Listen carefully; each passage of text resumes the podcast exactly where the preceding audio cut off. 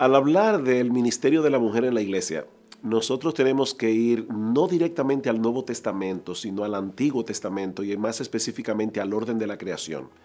Dios hizo al hombre varón y hembra, a su imagen y semejanza.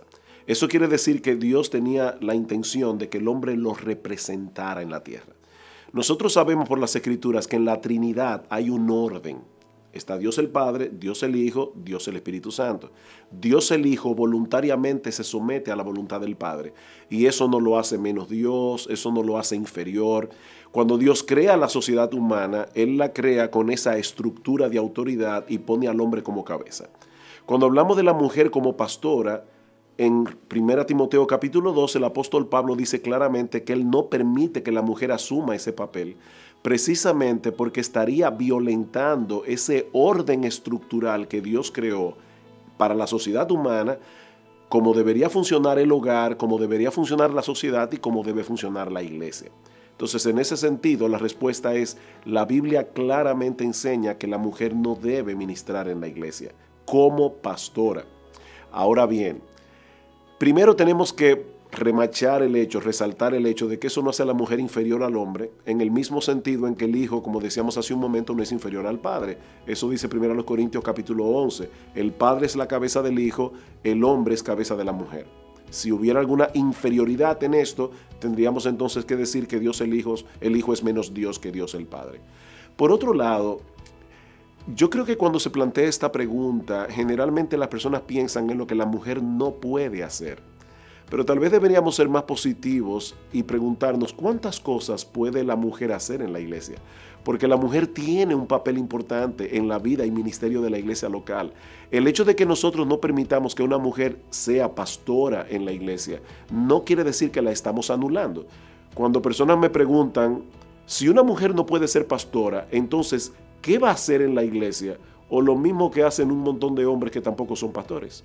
Porque si bien es cierto que Dios llama al hombre a ser pastor, no todos los hombres son pastores. Y los hombres tienen también un ministerio que hacer en la iglesia, aunque no prediquen.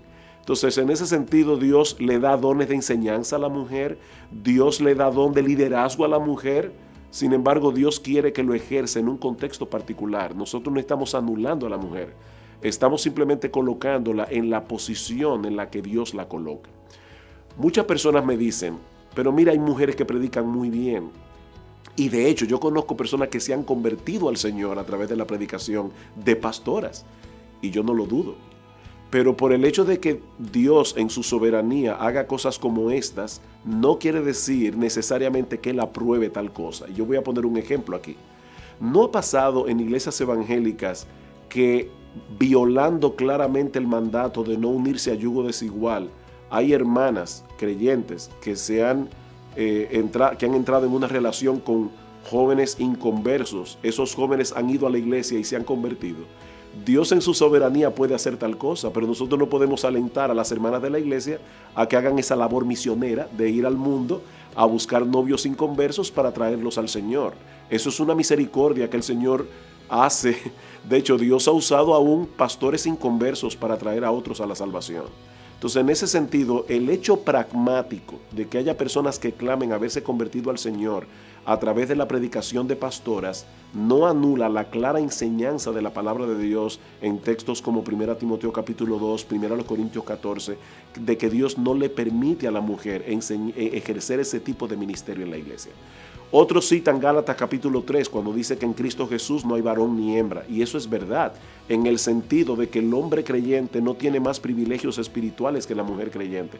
Pero vuelvo y repito, ese principio general de unidad en Cristo no anula la clara enseñanza de que la mujer no debe ejercer este ministerio de autoridad en la iglesia.